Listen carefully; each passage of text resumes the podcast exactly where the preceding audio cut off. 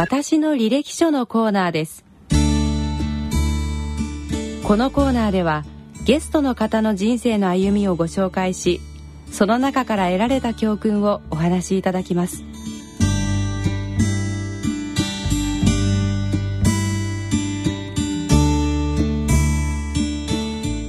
私の履歴書のコーナーです。今回はシンガーソングライターの西岡隆さんの人生の道のりをお伺いしてまいります。聞き手は音楽評論家の田川忠さんと音楽プロデューサーの岡田真一さんです。今回のゲストは西岡隆さんですね。よろしくお願いします。よろしくお願いします。えー、さてここで、えー、西岡さんのプロフィールをご紹介したいと思います、はい。えー、西岡隆さん1944年5月27日大阪府出身。大阪府のどこでしたっけ？いや市内です。あ市内ですか、はい、ちょうどね田川さんと西岡さんと僕と10ずつ違うんですよね。30 30も違いは20の間の真ん中の西岡さんです。1967年にフォークグループ5つの会風船を結成し、えー、リーダーで、えー、活躍されてました。グループ活動と並行してソロ活動や、えー、多数のセッションにも参加。独特の前衛的サウンドで当時のフォーク界と一線を課す独特の前衛的サウンド。すごい僕らはもう高校時代にすごくよく聴いていました。2012年7月には7年ぶりのソロアルバム「奥の細道抜粋」を発表されまして、えー、また凪良健一さんが「5つの赤い風船とフォークな時代」という本を書かれました。えー、それにも西岡さんのことがいっぱい書かれてるということですけども。ね高橋さん、えー、西岡さんにいろいろお話を伺っていきましょうか、はい、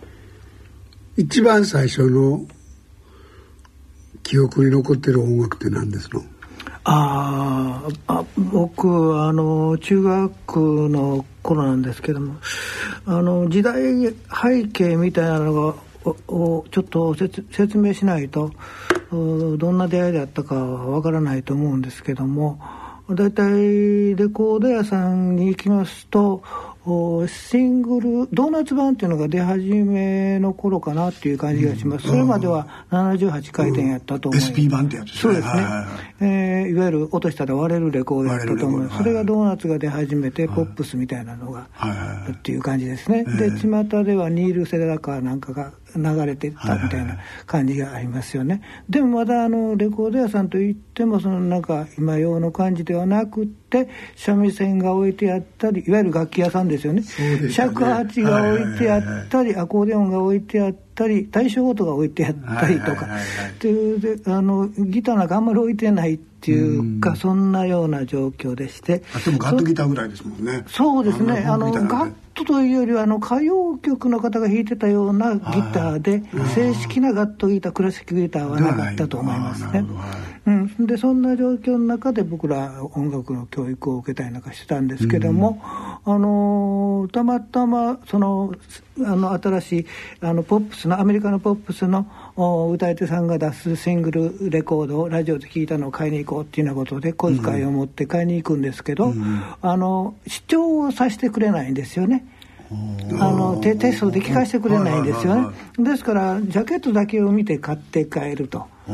なんか外国の人が映ってるぞみたいな感じでね。ジャケット買いってやつですね。うん、そうそう、よくわからんけども、もう、もう横文字もわかりませんから、みたいなことで買って帰って、それも月に1枚買えるか、2ヶ月に1枚買えるかぐらいの、そういうお小遣いでしたから。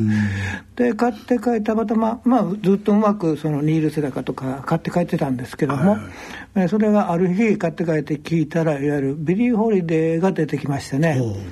あの、奇妙な果実っていう歌があるんですけどね、あの Strange ええ、偉い歌が出てきましてね、でもまずあの本当に人間の声かという衝撃を綺麗な声ばっかり聞いてたもんですから受けてあの今まで学校で習ってる音楽とも全然別種でしたし、それからあのうまいのか下手なのかあんまりよく分かりませんし、うん、音楽は、まあ、もともとジャズジャズかの要素がいっぱいなもんですから、うん、まあ、後々になってあのビリー・ホリデーっていうのはこういうすごい人だなっていうのが後に分かりましたけど、それが音楽との出会いで一番大きなショックでしたね。今と比べたら音楽に接するあの機会とかチャンスっていうのはすごい少なかったですよね。そうですよね。だから学校の音楽の時間が本当にこれが音楽なんやと信じ込んでましたからね。ただあれは音楽じゃなかったっていうのが後に気づくんですよね。なるほどね。それはストレンジフルーツ聞いたら衝撃受けますもんね。受けますね。それで音楽の道目指されたん？いやだからなんなんやわからんすごいパワーがこの中にあるぞとその時わからんなりに少年なりに思ったんですよ、これ何度魔力があるぞと、ちょっと日本にはそこらに転がってないやつが、このあのレコード盤の中から出てくる音にあるぞと、その時直感的に思ったんですよ、だから何にも背景も何もなわからないです、ほんでほんなら音楽しようかと。うん。そん まだいっぱいあるんですよ、それから音楽を導いてくれはったアーティストっていうか、それはいっぱいあるんですけど、一番最初の、一番ショッキングな出会いっていうのは、ビリー・ホリデーということですね。楽器を弾かれたん言ったらじゃあいつ頃なんですか？楽器はね、あのそその当時あの、カルロス・モントヤさんとかっていうクラシックのっていうか、あそういうギタリストが、あの来日して、えー始まったばかりのテレビかなんかで出て演奏したりなんかしたのを聞いたりなんかして、で実際に中でインタビューで喋ってはるのを聞くとどうやってこのそんな上手なギターができるようになったんですかというと、僕の小さい頃は周りに、そのおじさんたちみんなううまいおじさんたちがいっぱいいて、みんなぎうまいギター弾くんですよと。でそれをただ聴いてただけで弾けるようになったっていうことを聞いてね、あそういうもんなんだと、俺の家の周りにはそれはないぞと。そんなおっさんはいてないぞと。これは無理やと思いましたね。はい。ということはなかなか音楽まあ衝撃は受けたけど、次のステップっていうのがそうです。だからそういうお話を、あの先立ちとかすごい人のお話を聞くと、その壁がだんだん低くなっていくっていうか、あの誰でもやってるんやぞと、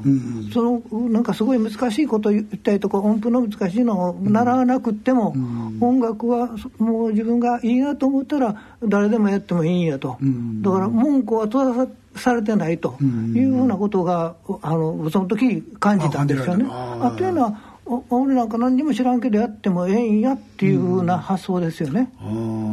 それでやっぱりあれですよね。オリジナルに行かれたっていうことなんですかね。そうですね、そだからそれもあのい今でこそ、ん。皆さんそのシンガーソングライターって言って、自分で作って自分で歌うっていうのは、もう若い人もそれやってるから、僕はすごい嬉しいんですけど今、あのそういうふうになってますけど、その頃はその専門家が作るもんやみたいなそうですもんね、考えあったじゃないですか、一般で一般常識として。はいはいだけど僕はそういうおじさんの話を聞いてるから、だって何の資格もなくてやっていいんやっていうことが、あの僕の中にはあるわけですね。で世の中は認めてないですよ全然。まだシンガーソングライターという言葉自体も、ね、ないですか？らないない。ないねでそのはそそそういう商品として発表しようという気持ちも僕、当時の僕にはないですけど。だからないからこそそのあの誰かに見せるわけじゃないし誰かにこう披露するわけじゃないから自分で作って自分で楽しむんだから、だから自分でギターをこういじくるんだから、で誰かに紹介してもらいたいっていうのは全然入れてないですから だからやってもいいんやっていうのが始まりなんです。ああなるほど。音楽の道を目指すより自分がなんか好きやからずっと始めてみたみたいな。そうですよね、だからハードルは、まあ、はっきり言ったらもうハードルなし。あで最初に書きはったんですの？あ書いたもんですか、書いたのはねやっぱりね音楽であの学校の音楽で習ってるからやっぱり固定観念としてあるんでしょうね。音符書かないかんみたいな、ね、だから分からへんのに書いてみたりなんかしてね、でこう言葉つけてみたりそれも稚拙な詩しか書けないですけどね、それを中学の時に一曲作曲しましたね、うん。中学の時。はい、それはもう生涯発表しませんけど。お前ええ どこでもやったことない。やったことないです、いやねまあ、それちゃんと完成品やと僕は認めてないですから。でそれそれ発表するようになったのは何ですの？うんやっぱりあの偶然ですけどその、当時のお風船のメンバーになった連中が僕のところへこう遊びに来て僕の当時作ってたのをその僕の部屋の中でですよ。聞いてそれを歌いたいって言ってくれたのがやっぱりき大きなきっかけですよね。でそこからこう世間に出すみたいなことになっていきますよね。でも最初は僕はそれでもまだ自分は彼らと一緒に舞台に入れて歌うっていう気持ちはないですよね。僕は作ったのはあるけども彼らは歌いたいじゃあ歌ってと。私はこっちの仕事が自分の、職業やからみたいなのがありましたからね。そうですよね最初お勤めされてたんですもんね。もありましたし、えあの GA もありましたし、でまあデザイン系が僕の仕事でした、ね、そうですよね。でもお家にはスタジオみたいなの作ってらっしゃって、えー、あの写真で昔のあのツトラとかあんなねね機材ある写真を見たことがありますけど。ありますね。はい。ほな当然音楽の夢なんて別になかっただって人前出んの恥ずかしいねもん 作曲家としてそうそう、ね、作詞作曲家としてやろうと、提供するのは全然恥ずかしないねんけど、うん、舞台で喋ったら恥ずかしいもん。なるほど。だから早早く降りたいっていうことの方がね、うん、今でこそまあちょっと心臓に回入ったからこんなことできるけど 当時恥ずかしかったもん。それはでもいくつの時でしたっけ？20… 20そうですね、うん、もう23市で作ってますから、はいあのあの公のものを作ってますからその以前にあの彼らがうち遊びに来てますからまあでも以前といっても1年間半年かぐらいのあの感覚しか空いてないですけどね、若い頃ですからあの回転が早いっていうか、テンポが早いですから。そうするとその頃で初期で一番思い出のあるのは何ですか？やっぱりねあのまあそんなことしてる間にその解散みんな就就職とか進学とか、うん、僕はもうあの年いってますからないんですけど、自分でデザインやってますから。で若い連中ですからそういうのがあるじゃないですか。でそんないつまでも趣味やってられへんみたいな。ほんだらこういわゆる解散じゃないけどももうあの自費出版でも作ってで終わるかというとこ行っとったんですよ、うんそしたらそのたまたま、まあ、そうアマチュアのコンサートちょこちょこが出てましたがね、うん、まあ、指で数えるほどしかないですけども、うん、そしたらそんな中でこうあの URS みたいなのができるぞみたいな話が湧いて出て、うん、で、えー、アンダーグラウンドレコードクラブですよね、できるぞっていう話湧いて出てで一番目にあの風船やれへんかって言われて、話聞いたらただやと、ただでアルバム作ってくれると。自自前で作ったお金出出さんなんと。でみんなに相談したら「ただはええな」と。大阪の子やからね。で乗ったみたいな感じで、うん、まあそれがきっかけでそのなんていうんですか、まあ、自分の作品が世間に出るっていうことは喜ばしいんですけども逆に今度はこうセミプロフェッショナルみたいなことになっていきますわな、うん、そうだんだんこう向こう側のスケジュールに乗っかっていかなきゃならないみたいな。ありますけどね。デビューの時はもうこれね僕あの有山さんとかと僕らはまあ世代変わらないですよね、はいはいはい、で中学の時にやっててんとかって有山さんは言うててんけどえー、風船にいてたんや。だから4人やのに5つやねんっていうそういうことやったんですよね。そうそう。なんで最初はだから4人しかいらっしゃらないのになんで5つ5つこの1個はどこにあんねやって思ってたんですよ、ね、の中には有山も入ってるんですよ、ね、えー、えーでも有山さんまだ中学？まだ高校行く前でしょ？そうです、ね、あのですからあの高校進学せないかんっていうので、はい、お母さんから電話がかかってきて、ええ、なんとか学校へ戻してくださいって言われて私もそのね職業私も職業にするつもりないからあれやけども。でまあそのそういうふうなことで、まあ、命令じゃないですけど辞めさせて学業に専念しやいうなことになってで風船がまあさっき言った URC であのアンダーグラウンド会員制出しますわな、うん、で出してしばらくしたら今度はあの夢にも思ってなかったですけどメジメジャーからシングルカットされるみたいなことになっていきますわな。やっぱこれは驚きましたよね、うん、どないなんねやろみたいな感じでね。でも続けていこうやないかというふうにいやまだあのずっと、やめようやめよう解散しよう解散しよう。こんなのあのほんまの話じゃないと、うん、こんなの嘘の話やと。こんなもんに乗ったらあかん。大人 大人に騙されたらあかん。というのがもう根底に流れてるわけですよね、うん、だからもう早々と解散しちゃったそうですよね。72年。はいはいはい。ですよね、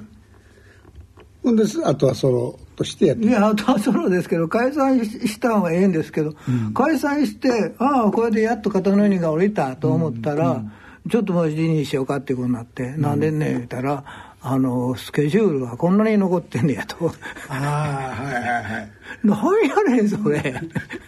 うん、他のレースみんなも終わってますねんうん、でそれみんな風船のスケジュールですわ、はいはいなんで風船のスケジュールのはい残ってんのか。仕事取ってもたわけや。でしょ、ね、ほいでお前一人でギター持っていけっていう。ああなるほど。うん、なんかつなごうっていう算段やってないですか、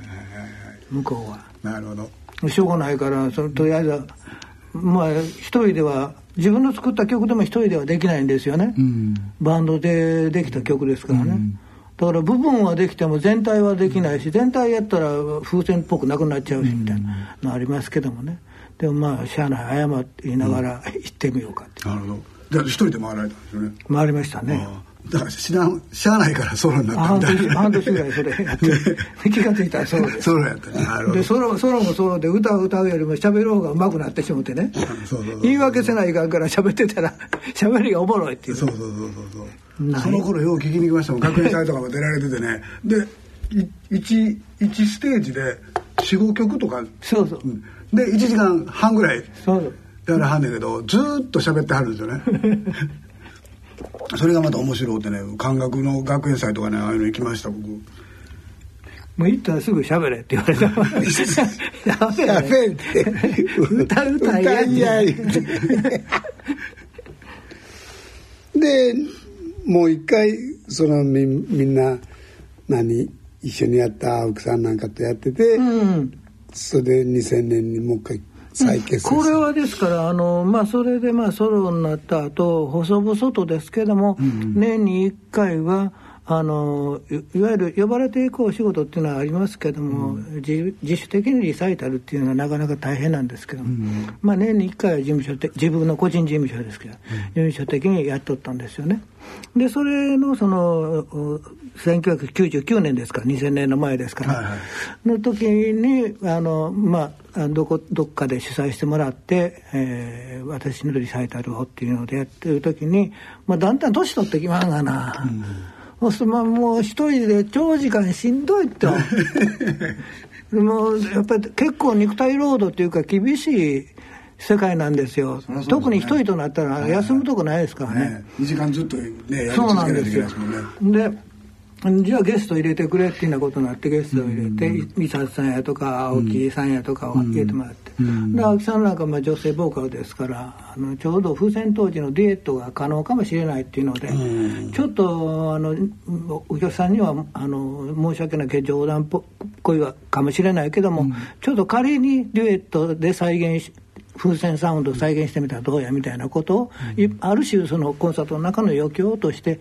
やったんですよね、うん、そしたらすごいなんか部分部分ですよ。全体のまとまったもんじゃなくって、うん、部分でやったらすごく好評で喜んでもらいましたね。でそれを見たあの人がこれはアルバム作らないかっていう、またいっぱいいるんですよ人が。この世界は。それでまあ、まあ2000というアルバムに新しいメンバーで風船もう一度っていうようなことで始まっちゃうんですよね。まあみんなも渋々しょうがない。えバンドになるのみたいな感じだったんですね。そうそうそう、うん、オリジナルメンバーとしているのは伊佐ちゃんと？伊佐ちゃんと私だけですけど。そうやね、うん、それでは、えー、こちらの音楽をお聴きください。なお著作権の関係でポッドキャストオンデマンドでお聞きの皆さんにはお聞きいただけませんので何卒ご了承くださいえー、ただいまお聴きいただいてますのは、えー、五つ中井付箋デビュー曲「恋は風に乗って」西岡さんの作詞作曲ですよね。えななんか聞いてるとし逆になんか新鮮な感じしますね。なんか自分じゃないみたい。67年で、えー、だから今から40 45年ぐらい前ですよね。ねいや懐かしい本当あの聞き入ってしまいそうですけどもこれはどうやってできたんですか？うんこれはあのちょうどこの当時関西フォークっていうのが、えー、フォークゲリラとかいろいろな呼び方があったりなんかしてあ、まあ、その前にアンアンダーグラウンドっていうアングラソングみたいな呼び方があったりとか、また適当に周りから付けられた名前なんですけど、うん、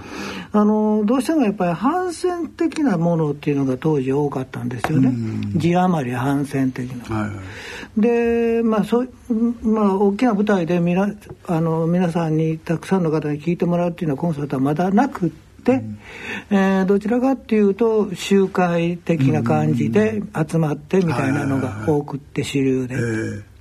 でその中で、えー、中川五郎ちゃんとかあ岡林とかが歌、ギター弾いて一人で歌うっていう感じで、でやっぱり字字余り的な歌が多かったんですよね。でまあそれはそれでそれなりの時代のあれですから面白かったんですけども、うん、なんかその中で一緒にやってるとなんかその反戦とかしか歌にしたらあかんのかと逆の発想が湧いてきて、うん、もっと平凡な夢とか恋やとかなんとかいうようなものも、うん、あの同じ音楽ですからね、うん、あっても構わないんじゃないかと、うん、いうふうなことでこう焦点を逆に、えー、ぼかしたみたいな発想で、はい。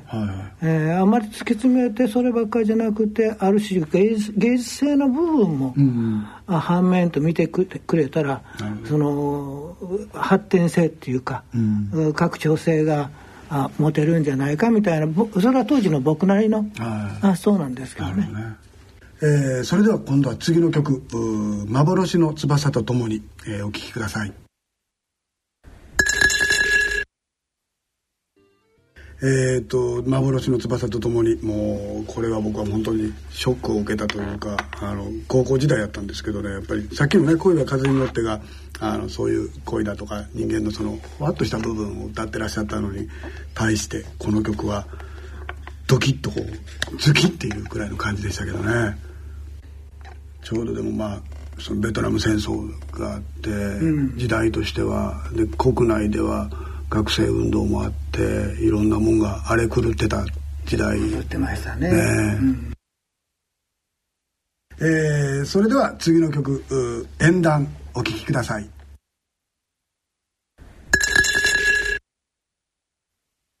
えー、この曲がソロになってから。そうでしたかね、いやあのー、松本君の詩で。そうですよね、ええ、本人はいい加減です。ええ。ー、これもだからソロで回ってらっしゃる頃にあのお聞きした曲だというふうに記憶してます。はい風船の中ではこの曲は聴いてなかったような気がそうですね。ねそうですね。そういう意味ではそうですね。はい。風船としてもやってんの？後に。やってないと思いますよ、うん、うん。ソロの時の曲ってやっぱりもうやらないの？いやそんなことないですけどなんかなんか場がないというかあのだからあのソロソロで出したアルバムの中から今の風船があのピックアップして、レパートリーにしてるっていうのはありますけど、うん、でだから用語は作りすぎなんですよ。そんなん作った何曲ぐらい作られたんですか？いやなんそれも記憶してないですしたこと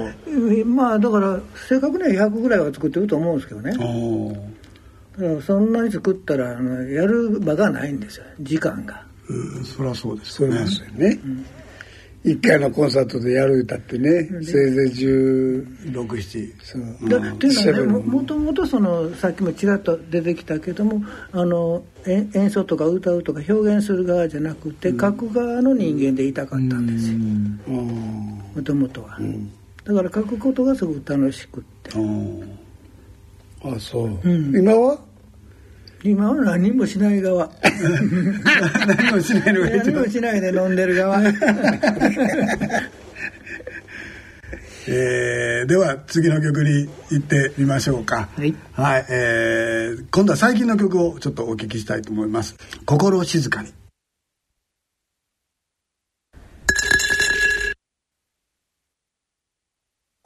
割と意図されて青木さんとデュエットされたんかなと思ったらたまたままあゲストで来ていただいたみたいなお話がありましたね、そうですね。その以前にはそのいろんな方とある種オーディション的なこともやってますから。ああそうですか、うん、あのそれはあの公表しないですけど、うん。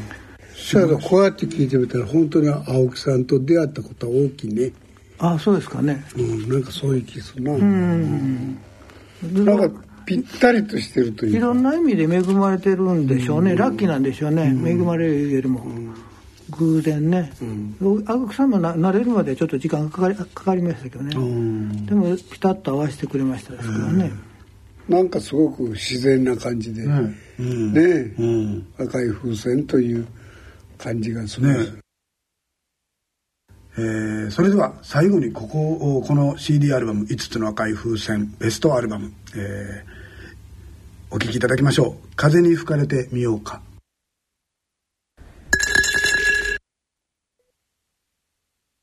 えー、これが「5つの赤い風船と仲間たち」